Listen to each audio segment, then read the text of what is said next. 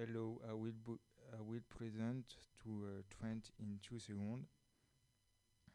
The creator of this object is Abderrahman El, El Amari, with uh, was helped by uh, Decathlon researchers who are Vincent Chifolo, Benjamin Matevon, Jean-François Rattel for the cell and the reliability of the trend.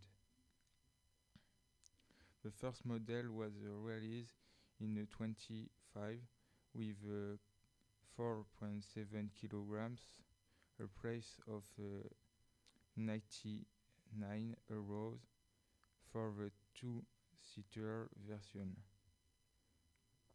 Fall in two seconds and was the compact storage.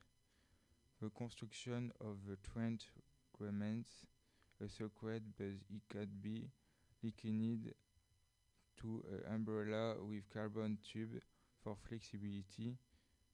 The Trent also was a default, such a folding and intro introduction that uh, not precise and cannot be put in ba a bag.